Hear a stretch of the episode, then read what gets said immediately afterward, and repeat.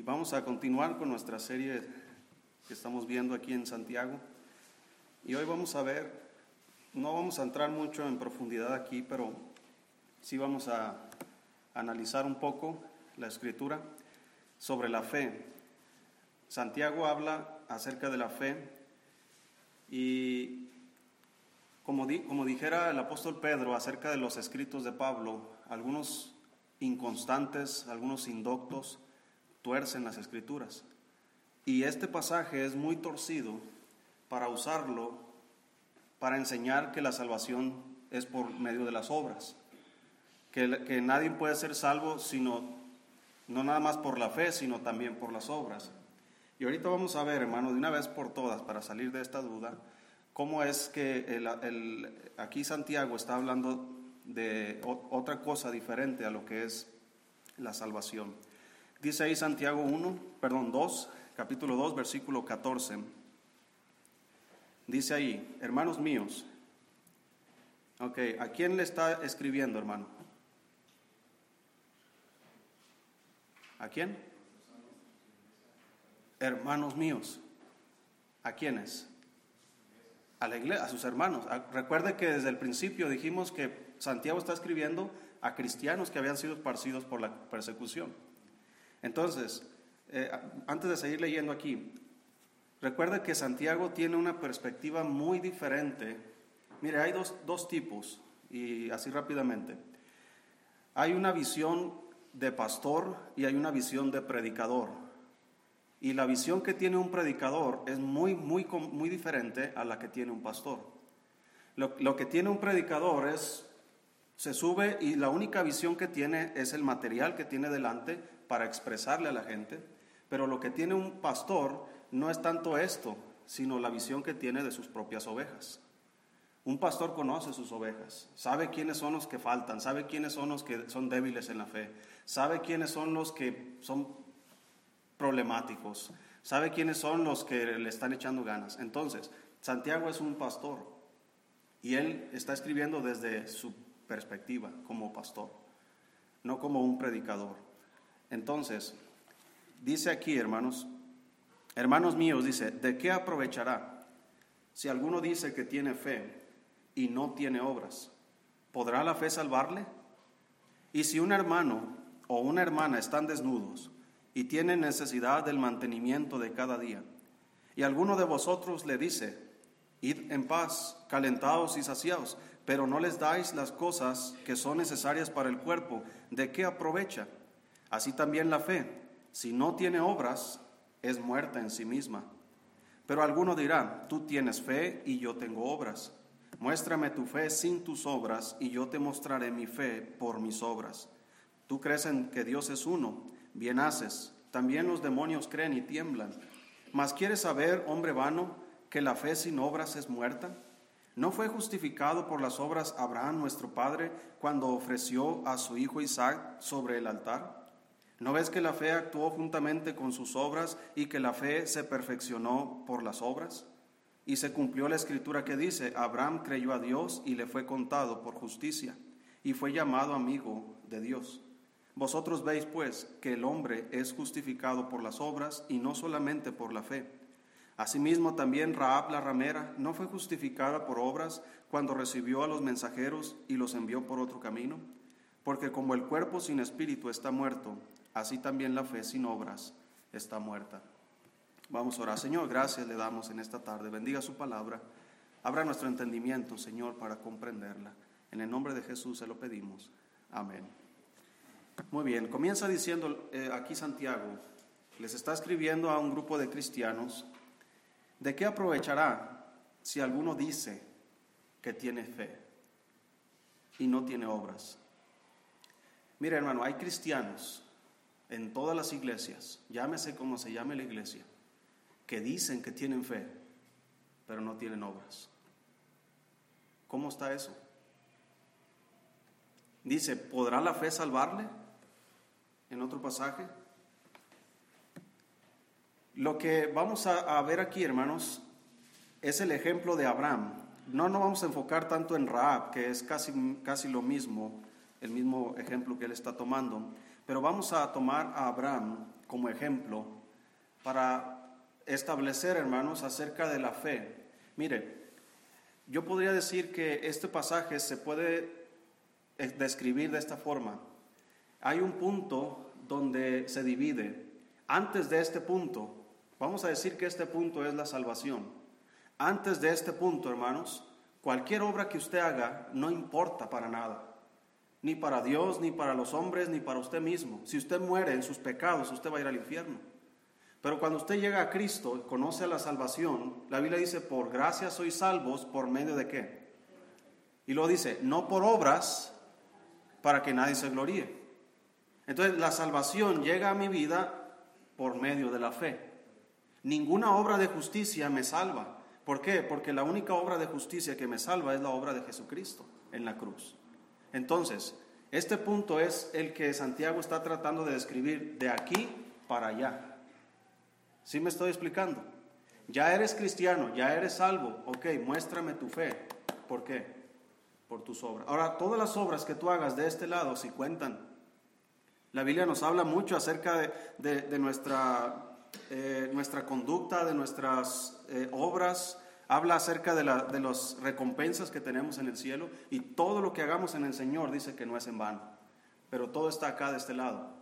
Ya que eres salvo, ya que eres hijo de Dios, entonces dice, muéstramelo. ¿Eres un hijo de Dios? Muestra que eres un hijo de Dios. Pero escucha hermano, ¿a quién le tiene que mostrar que es hijo de Dios? ¿A Dios? No, porque Él ya lo sabe. Muéstralo a quiénes. A los que te ven. Al hermano que está desnudo, que necesita un abrigo. A aquella familia que tiene necesidad. Muéstrale a ellos que tu fe es verdadera.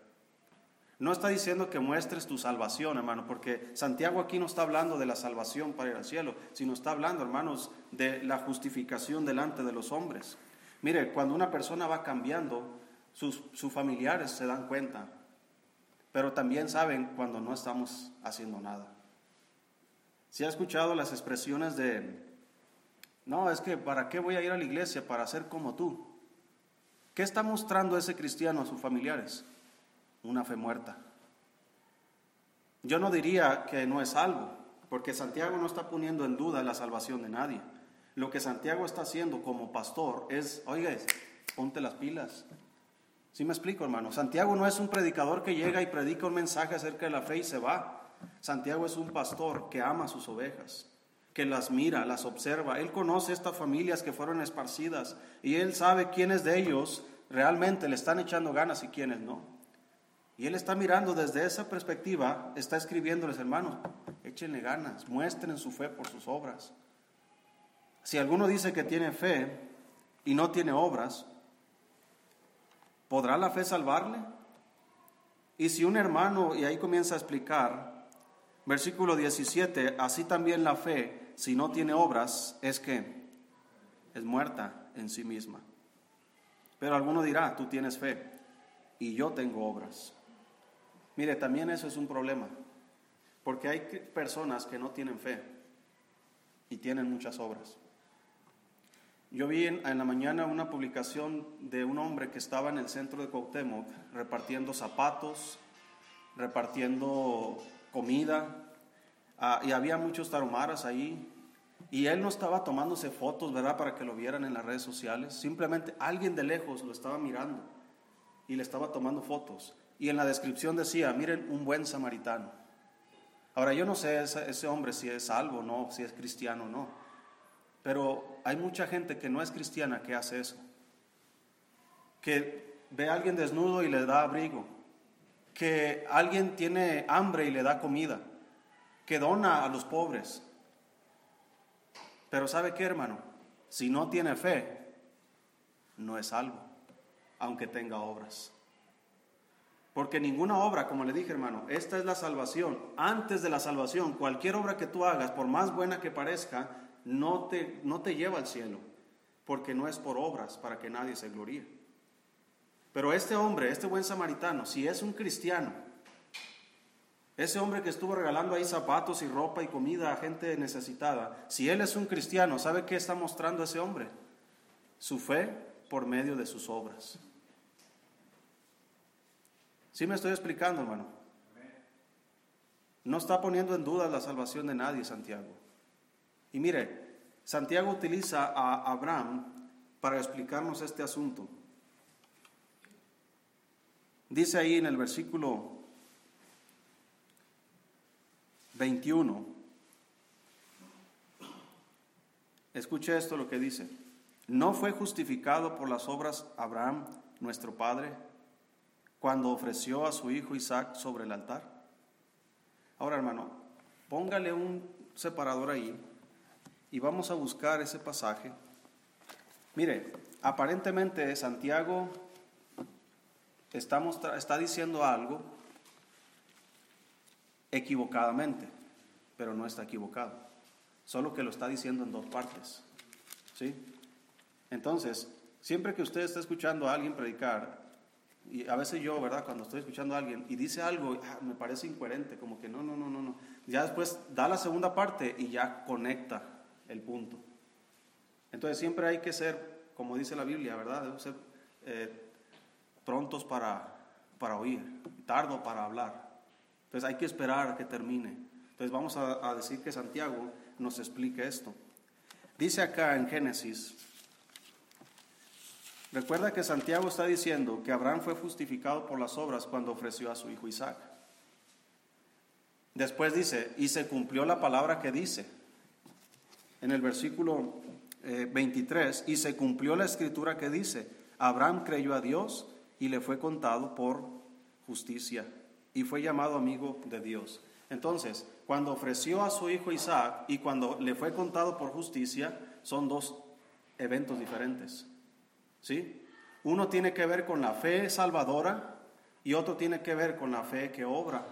¿Sí? Una fe eh, en creer en Dios y la otra es mostrar su fe que cree en Dios.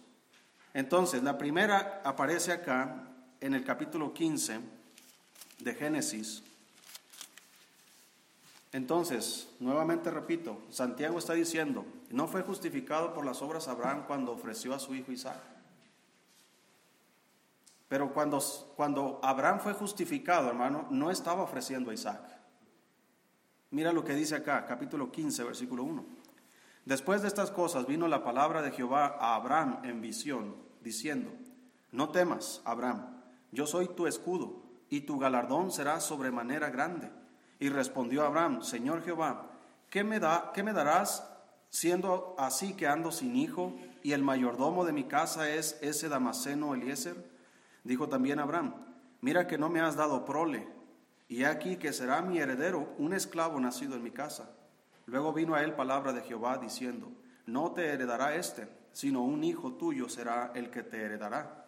Y lo llevó fuera y le dijo, mira, ahora los cielos y cuenta las estrellas, si las puedes contar.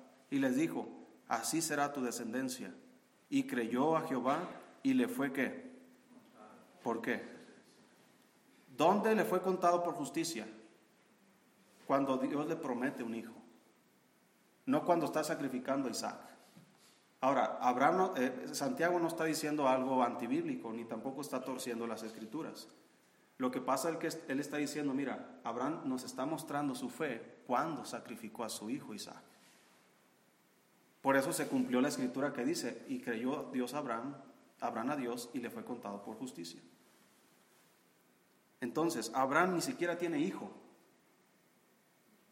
y ya, está, y ya tiene fe en Dios. Si estamos comprendiendo aquí, hermanos. Abraham tiene aquí a su hijo, está teniendo una promesa y creyó. Esa es la fe. Ahora, Abraham, hermanos, pasa el tiempo, tiene a su hijo Isaac, y en el capítulo 22 de Génesis, vamos a ver cómo Abraham muestra su fe por sus obras. Dice Génesis 22.1. Aconteció después de estas cosas que probó Dios a Abraham y le dijo, Abraham, y él respondió, heme aquí. Y dijo, toma ahora tu hijo, tu único, Isaac, a quien amas, y vete a tierra de Moria, y ofrécelo allí en holocausto sobre uno de los montes que yo te diré. Eh, versículo 18, versículo 7, perdón. Dice, entonces habló Isaac a Abraham su padre y le dijo, Padre mío. Y él respondió, heme aquí mi hijo. Y él dijo, he aquí el fuego y la leña, mas ¿dónde está el cordero para el holocausto? Y respondió Abraham, ¿qué dijo hermanos? Isaac, tú eres el sacrificio, ya te amolaste. Dios me pidió que te sacrificara. No, él está pensando a futuro. ¿Qué dice? Dios se proveerá de cordero para el holocausto, hijo mío. E iban juntos. Y cuando llegaron al lugar que Dios le había dicho, edificó allí Abraham un altar y compuso la leña y ató a Isaac su hijo y lo puso en el altar sobre la leña. Y extendió Abraham su mano y tomó el cuchillo para degollar a su hijo. Entonces el ángel de Jehová le dio voces desde el cielo y dijo, Abraham, Abraham, y él respondió, heme aquí. Y dijo, no extiendas tu mano sobre el muchacho ni le hagas nada, porque ya conozco que temes a Dios, por cuanto no me rehusaste tu hijo, tu único. Versículo 14, y llamó Abraham el nombre de aquel lugar, Jehová proveerá. Por tanto se dice hoy, en el monte de Jehová será provisto. Y llamó el ángel de Jehová a Abraham por segunda vez desde el cielo, y dijo, por mí mismo he jurado, dice Jehová, que por cuanto has hecho esto y no me has rehusado tu hijo, tu único hijo, de cierto te bendeciré y multiplicaré tu descendencia como las estrellas del cielo y como la arena que está a la orilla del mar, y tu descendencia poseerá las puertas de sus enemigos. En tu simiente serán benditas todas las naciones de la tierra, por cuanto obedeciste a mi voz. Aquí ya no está hablando, hermanos, de, de fe, sino de obediencia. Allá dice, creyó Abraham a Dios y le fue contado por justicia, sin que Abraham hubiera dicho nada. Abraham no tenía hijo, no sacrificó a nadie, no hizo ninguna obra. ¿Qué fue lo que hizo para poder ser justificado? Creyó. Ese es el punto que yo le estoy diciendo, hermano. Aquí está la salvación. Abraham está de este lado y llega un punto donde creyó a Dios y le fue contado por justicia. Ahora Abraham es un creyente y todos los que hemos creído en Cristo somos hijos de Abraham porque hemos creído de la misma manera. Ahora, Abraham está aquí mirando hacia allá ahora. Muestra ahora, Abraham, tu fe por tus obras. Ahora sí, Abraham, que tu fe no sea una fe muerta. Muéstralo.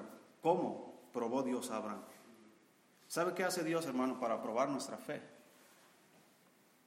Hace cosas semejantes a estas, no tan extremas. Dios no le va a pedir a usted que sacrifique a su hijo, pero muchas veces Dios va a probar nuestra fe.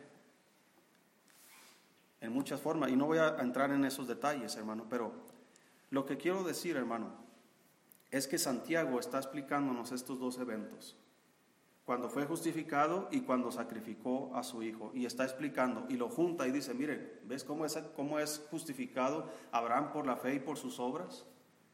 Pero hermanos, Abraham ya había sido justificado por la fe. Y él añade, las obras es la muestra física, la muestra ante los hombres de que ha sido justificado delante de Dios. Por ejemplo, mire hermano, el hombre que estaba en la cruz con Jesucristo, que creyó, ¿Cuáles obras mostró él? ¿Qué obras mostró que dicen, ese hombre fue, fue salvo? Ninguna. ¿Y dónde está ese hombre ahora? En el cielo. ¿Por qué? Porque creyó. Porque él estaba de este lado y llegó a este punto de la salvación. Y la única forma para ir al cielo es que creamos en Jesucristo. Pero Jesucristo, cuando hemos creído en Él, no nos lleva al cielo, sino que nos deja. ¿Cuál es el propósito por el cual nos deja? Para que mostremos nuestra fe a un mundo perdido. Por eso dice que somos la luz del mundo. Por eso dice que somos la sal de la tierra. Entonces, haga de cuenta que sus obras es el sabor que usted le pone a su vida para que los hombres conozcan al Señor. Sus obras, como dice la Biblia, vosotros sois la luz del mundo.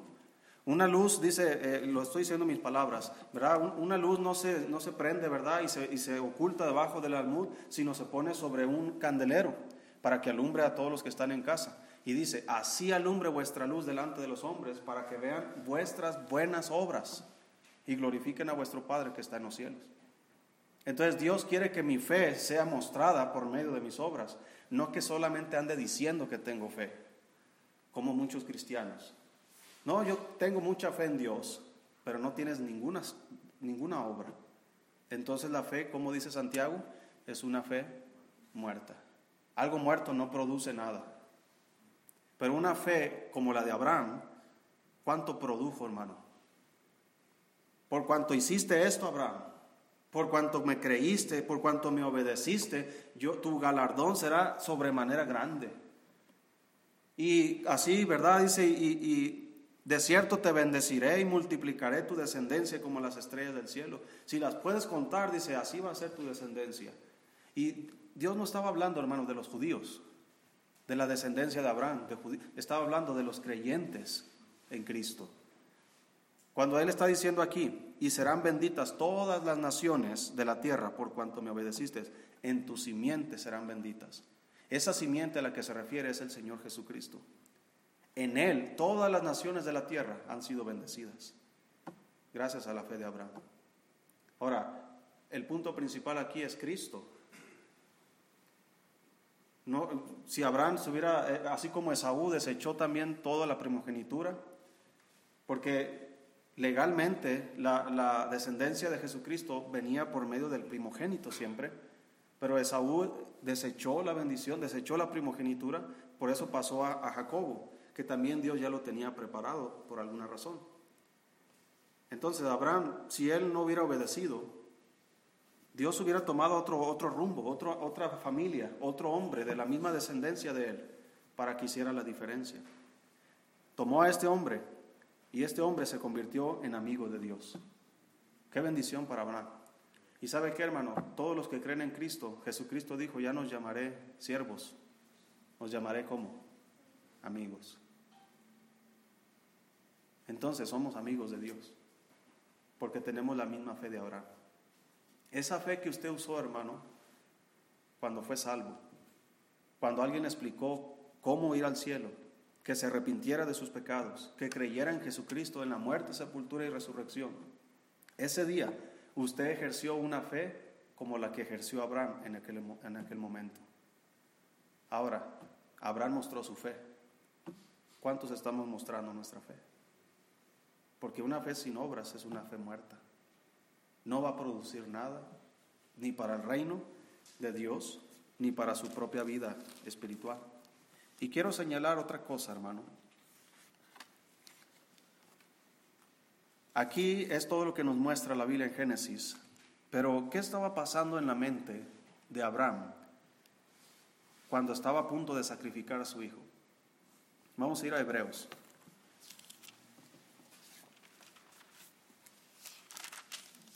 capítulo 11.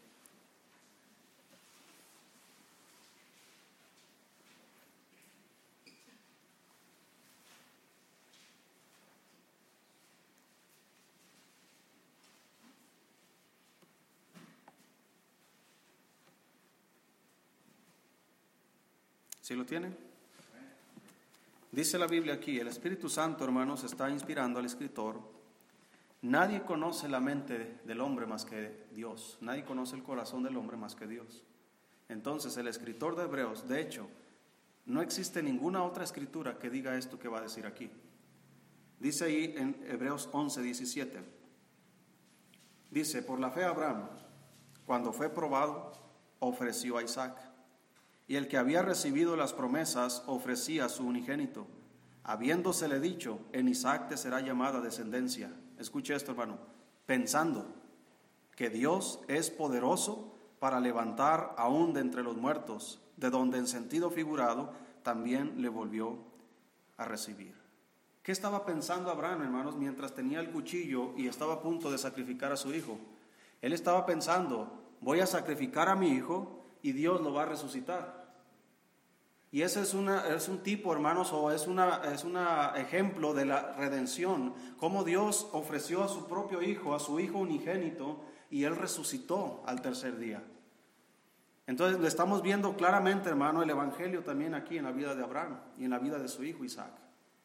Por eso aquí Abraham, hermanos, está ejerciendo una fe de acuerdo a lo que había escuchado de parte de Dios. Por eso dice la Biblia, la fe viene por el oír y el oír por la palabra de Dios. Y no solo de pan vivirá el hombre, sino de toda palabra que sale de la boca de Dios. Entonces todo este libro, hermano, fue inspirado por el Espíritu Santo. Salió de la boca de Dios. Y cuando usted cree lo que Dios dice, usted está ejerciendo una fe que es viva, no una fe muerta. Pero cuando somos cristianos que no creemos en las promesas, que dudamos de Dios, entonces nuestra fe es una fe muerta. Es una fe que no sirve para nada. No le sirve a Dios, no le sirve a usted y no le sirve al prójimo. Pero una fe viva, hermanos, una fe que cree, una fe que está constantemente, hermanos, renovándose por la palabra de Dios, una fe que cree en las promesas de Dios, una fe que sabe que debe actuar, que sabe que debe hacer algo por los demás. Una fe que sabe, hermanos, que debe ser obediente a todos los mandatos de Cristo. Entonces es un cristiano que conoce realmente a su Señor. ¿Por qué me llamáis Señor, Señor? Dice Jesús, si no hacéis lo que yo digo. Entonces, hermano, si Dios le puso a este hombre una prueba muy dura, yo no sé qué hubiera hecho yo, hermano, si Dios me hubiera pedido lo mismo. Pero si este hombre pudo experimentar este tipo de fe, tú y yo también podemos, hermano. No importa la prueba, no importa lo difícil que sea lo que venga por delante. Cuando creemos en Dios, hermano, sabemos que Él tiene el control. Porque dice Él, pensando que Dios es poderoso. No está diciendo, yo tengo mucha fe, o yo soy un hombre piadoso, o yo la voy a hacer porque, porque creo en Dios. No, no, Él está pensando, hermano, en un atributo muy importante para nosotros, que es el poder de Dios. Él es todopoderoso. Entonces, hermano, cuando usted esté siendo probado en su fe, usted piense en el poder de Dios, que Él es capaz, hermano, de hacer lo que sea. si está experimentando una prueba, hermanos, eh, económica, por ejemplo, una prueba donde, donde no tienes recursos para ciertas cosas que son legítimas, oyes, ¿no dijo Abraham, Jehová se proveerá de cordero? Jehová proveerá. Él sigue proveyendo. Él sigue siendo, hermanos, sustentador. Él sustenta su creación. Él sustenta, y él mismo lo dijo, mirad las aves del cielo. ¿Cómo no? Dice que se venden dos por eh, no sé cuántas blancas o cuántas monedas se, venden ahí en el mercado. Dice, y ni una de ellas está olvidado delante del Padre. Tanto valéis más, dice, ustedes valen más que dos pajarillos. Así que no se preocupen. Pedid y se os dará, buscad y hallaréis, llamad y se os abrirá. Porque todo el que pide recibe y el que llama se le abre. Entonces, querido hermano, nuestra fe es puesta a prueba a veces en, situaciones tan pequeñas, porque Dios está comparándonos con unas aves, que ellos esperan de Dios su alimento. Los lirios del campo que no trabajan ni hilan, y Dios las viste de una manera tan preciosa. ¿Cómo no Dios nos va a proveer a nosotros, hermano, una forma de vestir? Dios provee todas nuestras necesidades. Pero el cristiano que tiene una fe muerta no cree eso. Duda, y anda buscando su sustento por otros lados ilegítimos muchas veces, cuando solamente Dios dice, no tenéis porque no pedís. Y no pedimos porque no tenemos fe. Entonces, hermano, nuestra fe debe estar siendo ejercitada constantemente. Entonces ya comprendimos, hermano, cómo Santiago no está poniendo en duda la salvación de nadie ni está contradiciendo las enseñanzas del apóstol Pablo, ni él mismo se está cuatrapeando. ¿Sabe qué significa esa palabra? Cuatrapear, ¿no? Es una palabra hebrea. cuatrapear es de que te haces bolas, ¿sí? ¿Sí comprende eso? De que ya no hayas ni cómo hacerle. Abraham, no perdón, Santiago no se está haciendo bolas con sus enseñanzas. No está ahí, híjole, no, el primer punto era acá y él no está haciendo eso, como a veces nos pasa a nosotros. Él lo único que está diciendo es, miren, hermanos, lo único que quiero es impulsarte a que tengas una fe viva. A que no digas solamente que eres cristiano y que tienes fe, sino que lo muestres. Muestra que tienes fe. Ese es el punto central de esta enseñanza. No es tanto que Tu salvación depende de tus obras. Porque bien claro la escritura nos dice que nuestras obras de justicia delante de Dios son como trapos de inmundicia. Y está hablando, escucha esto, las obras que están de este lado. Para alcanzar la justicia en Cristo, hermano, solamente necesitamos la justicia de Cristo, no mi justicia. Como el apóstol Pablo, vamos a buscar ese versículo y terminamos. Busque ahí, hermanos, el libro de Filipenses.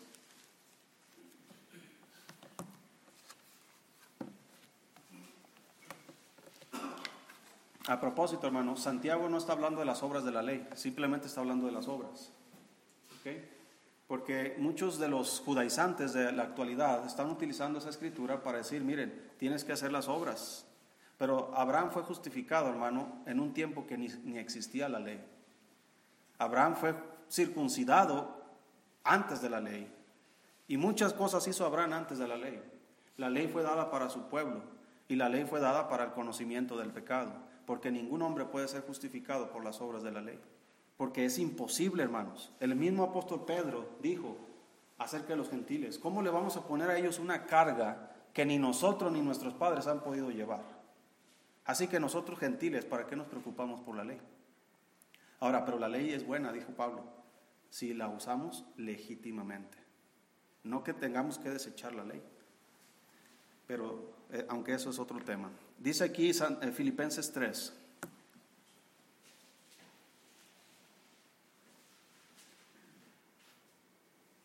Dice versículo 1, por lo demás, hermanos, gozaos en el Señor. A mí no me es molesto el escribiros las mismas cosas, y para vosotros es seguro. Guardaos de los perros. Y no está hablando de los animales, ¿ok? Guardaos de los malos obreros. Esos son los perros. Guardaos de los mutiladores del cuerpo. ¿Sabe quién son esos mutiladores del cuerpo? Los que andan enseñando que se circunciden. Porque nosotros somos la circuncisión, los que en espíritu servimos a Dios y nos gloriamos en Cristo Jesús, no teniendo confianza en la carne.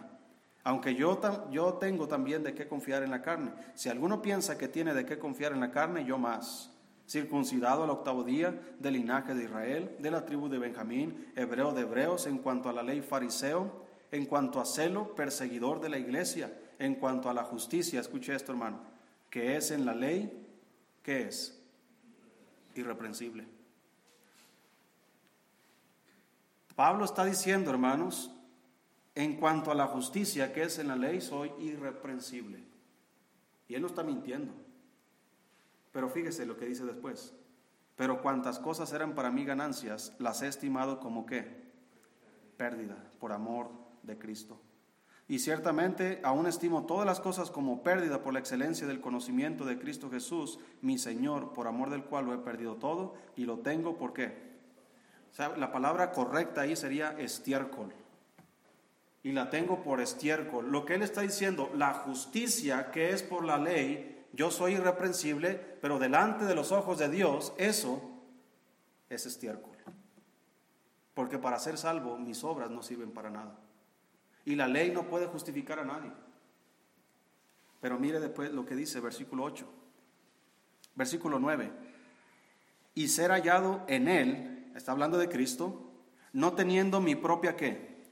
Justicia, que es por la ley, sino la que es por la fe de Cristo la justicia que es de Dios por la fe. Mira hermano, a ti te conviene y a mí me conviene tener la justicia que es en Él. Porque si nos haya Dios con nuestra propia justicia, no la vamos a hacer.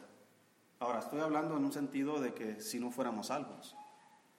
Las personas que son buenas, que son dadivosas, que son generosas, como ese buen samaritano, yo no sé, yo no puedo juzgar si es salvo o no, pero gente como él que hace cosas buenas, que parecen cristianos, pero no lo son, van a estar delante de Dios y ninguna de esas obras de justicia les librará del infierno.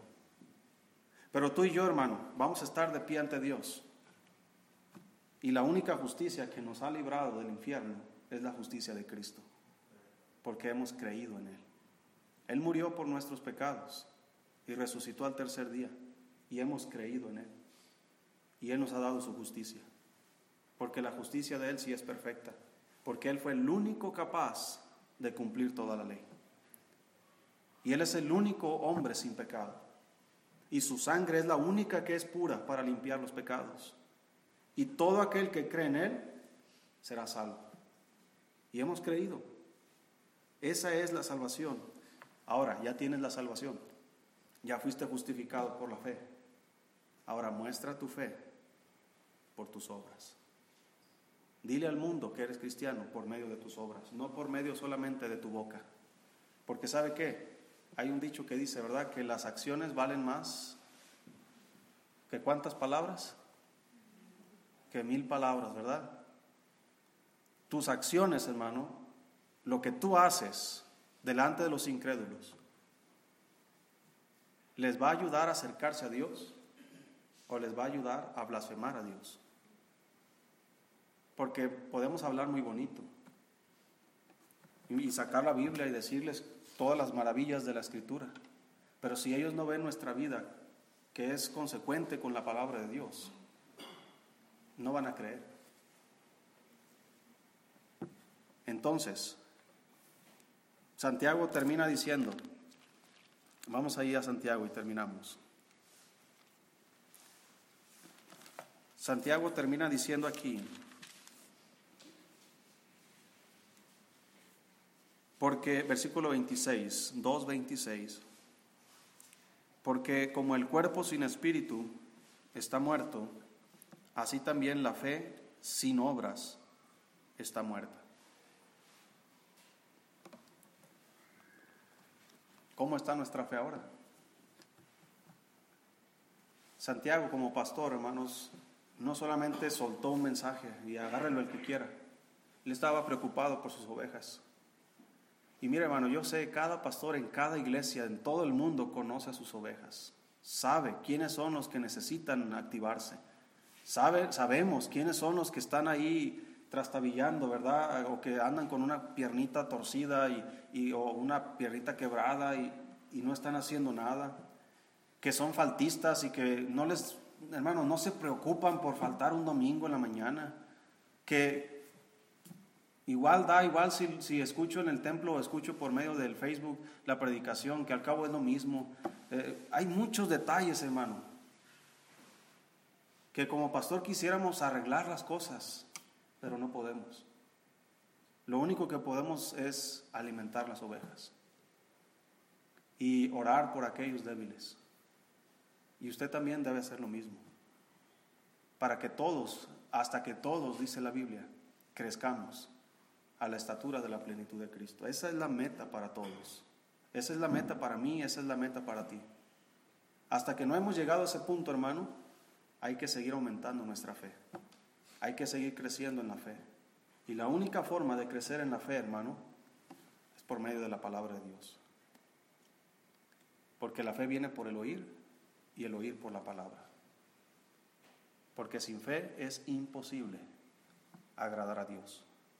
Así que muestre su fe, hermano, por sus obras.